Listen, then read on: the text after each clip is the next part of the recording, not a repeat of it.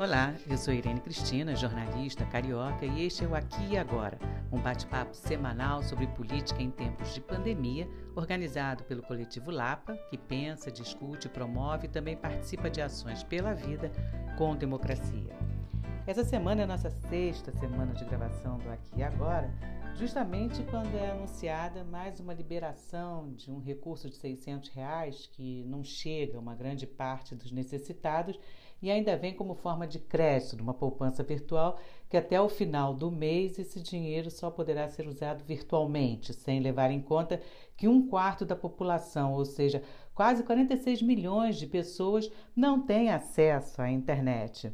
Mas ainda bem que existem movimentos sociais solidários que estão suprindo essas carências com a distribuição de comida, material de limpeza e também de higiene. Nós vamos conversar com representantes de entidades que estão à frente desse trabalho, como é a companheira Keila Lima, direto de Fortaleza, no Ceará, que é da direção nacional do MST, o Movimento dos Sem Terra, e vamos ter a participação também da companheira Ângela Melim, que é da direção da primeira zonal do PT do Rio de Janeiro, e do nosso convidado cativo, o companheiro Val Carvalho. Vamos começar com a Ângela Melim. Ângela, você poderia fazer um relato dessas ações nas comunidades carentes aqui do Rio? Bom dia, Irene Cristina. Bom dia, Keila Lima. E bom dia, Val Carvalho. Eu faço parte da direção da primeira zonal do PT no Rio de Janeiro, uma zonal que engloba as zonas sul e centro da cidade, uma região que inclui várias comunidades em morros, e nós temos na nossa direção dois companheiros que são moradores de comunidades, e foi por aí que nós começamos esse trabalho de coletar contribuições para ajudar com cesta básica, com material de limpeza e até de sanitização nesses dois lugares que foram a Babilônia, no Morro da Babilônia, no Leme, e no Vidigal.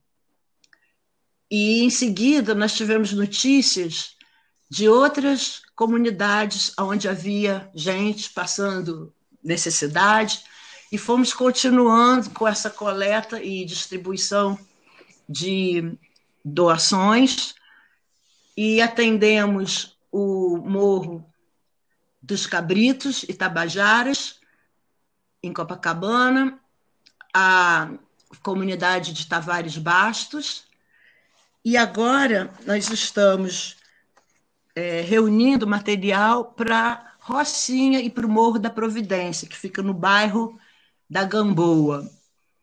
Para nós tem sido uma experiência muito gratificante, porque nós estamos em contato com lideranças locais do Partido dos Trabalhadores, que estão organizando essa distribuição, fazendo as compras, e nós recebemos os vídeos com os agradecimentos das pessoas que estão sendo beneficiadas, e com isso está sendo criada uma rede de relações, de informações e principalmente de solidariedade. Agora vamos ouvir a companheira Kelia Lima, é, você poderia nos informar como é que é essa solidariedade do MST em todo o país? Nós sabemos que vocês estão distribuindo comida que é plantada né, no, nos assentamentos e tudo sem agrotóxico. Como é que vocês estão conseguindo levar essa contribuição para as pessoas? Sim, bom dia. É um prazer estar falando com você, Irene.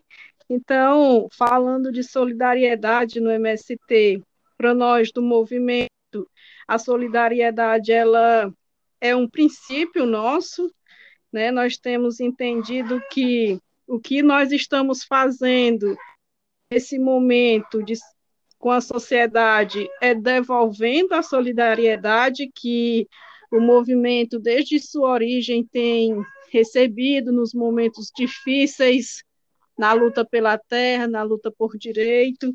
Né? Então, nesse momento de crise que há, onde a economia, a crise econômica se aprofunda muito mais, em momento de pandemia, o movimento tem feito ações de solidariedade, e solidariedade para nós não é dar o que nos sobra, mas é repartir o que nós temos.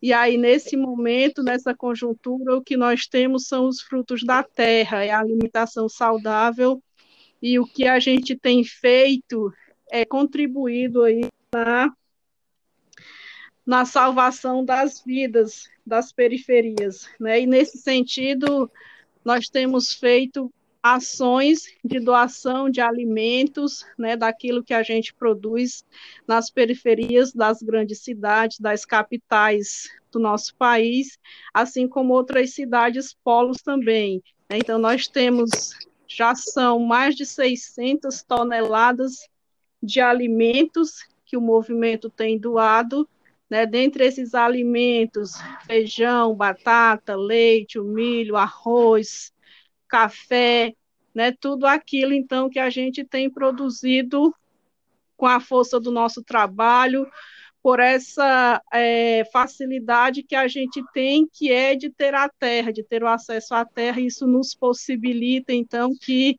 através do nosso trabalho a gente possa produzir para nos sustentar nos assentamentos e também dividir para com aquelas famílias que nesse momento se encontram sem a possibilidade do emprego, do trabalho, para que possa aí sustentar, né, atender suas necessidades básicas, sobretudo de alimentação. Então é isso que o movimento tem feito nesse momento de crise, né, nesse momento de pandemia. Tá certo, Keila. Ah, uma outra coisa, por exemplo, o governador Camilo Santana, governador do Ceará, que é do Partido dos Trabalhadores, do PT, ele criou em meados Sim. de abril o, o comitê, pois é, ele criou o Comitê Estadual de Enfrentamento à Pandemia do Coronavírus no Ceará. E os movimentos Sim. sociais conseguiram assento nesse comitê. O MST também conseguiu, vocês estão sendo ouvidos. Como é que foi essa participação de vocês e o que, que vocês têm feito? Pronto, então o comitê foi feito. A princípio, os movimentos sociais não tinham nenhuma participação, né? A gente não tinha sido convidados a participar. E a partir do, de uma reunião convocada pelo Movimento Sem Terra com as diversas organizações do nosso estado, envolvendo tanto os movimentos urbanos quanto os movimentos é, é, do campo, né, das comunidades tradicionais, dos indígenas, quilombolas. Então, a partir desse debate, desse fórum de movimentos, né, um dos encaminhamentos foi a gente apresentar uma carta ao governador, né, colocando a nossa, a nossa posição enquanto movimentos e organizações representantes da classe trabalhadora, e também uma a, nessa carta havia as demandas que a gente havia apresentado, né, atendendo também o campo dos movimentos.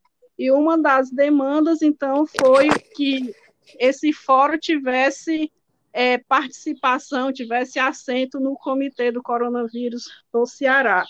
E de pronto nós fomos atendidos, né? Então a gente voltou para a discussão no fórum para é, é, escolher qual seria a organização que, que teria esse assento. E por unanimidade ficou o Movimento Sem Terra né, e a CUT, que é a Central Única dos Trabalhadores aqui do Ceará. Então, nós participamos já da primeira reunião, que acontece todas as quintas-feiras, né, participamos da primeira e amanhã será a próxima reunião que a gente terá assento e teremos participação vamos colocar o que for necessário, possível, lá onde está grandes representações do, do nosso Estado. Ok, é um bom trabalho para vocês e que vamos ouvir agora o Val Carvalho. Você, como você está vendo essas ações de solidariedade que se transformam em ações políticas durante essa pandemia? Bom dia, Irene Cristina. Bom dia, Ângela Melim. Bom dia, Keila. Eu acho que, antes de entrar nessa questão aí, foi muito bom ouvir as duas companheiras, porque o que está acontecendo no Brasil, nesse Brasil atingido nessa guerra da pandemia, é uma, um trabalho que está se alastrando né, nas áreas populares, através das, dos movimentos sociais, dos partidos de esquerda, que estão criando uma rede de solidariedade junto às comunidades E o MST, logicamente, ele está na frente disso, pelas suas estruturas, suas experiências, e, e a Keila mostrou muito bem isso, né? Ela colocou, inclusive, o princípio da solidariedade como elemento chave, né? Que move esse movimento, que unifica esse movimento, falando uma coisa até muito bonita, né? Que não, é, não, não, divide, não, não, não entrega sobra, né? Ela não, ela, na realidade, ela entrega, ela divide, né? O que tem para prestar solidariedade. Né? Não é a sobra, é o, que, é o que tem mesmo.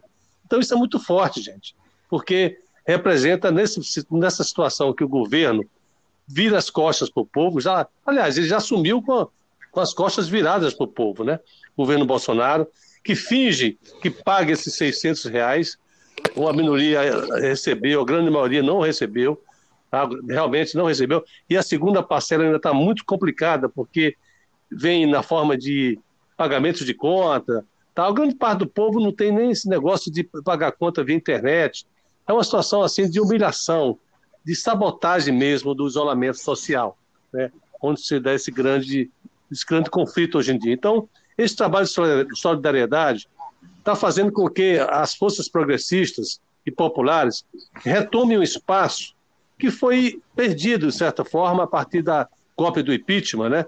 e ocupado por igrejas fundamentalistas, que fazem, a, partir daí, uma campanha política, né? baseado no ódio, no preconceito.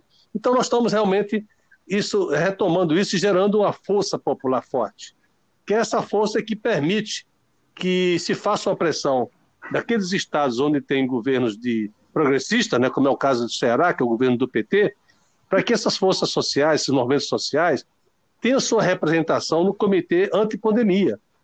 Porque está lá os empresários, está lá os governos, mas tem que estar o movimento social, porque representa a maior parte desse povo, que está aí lutando como pode para poder sobreviver a essa situação. E você se referiu à grande mídia, eu queria lembrar um outro episódio, porque o ex-presidente Lula acaba de ser ridicularizado né, na imprensa, na mídia em geral, e, na verdade, não dão espaço a ele quando ele fala as ações que têm que ser tomadas no combate à pandemia. Mas, imediatamente, como ele falou, uma frase infeliz virou notícia e para simplesmente ridicularizá-lo, né? Como é que você viu isso?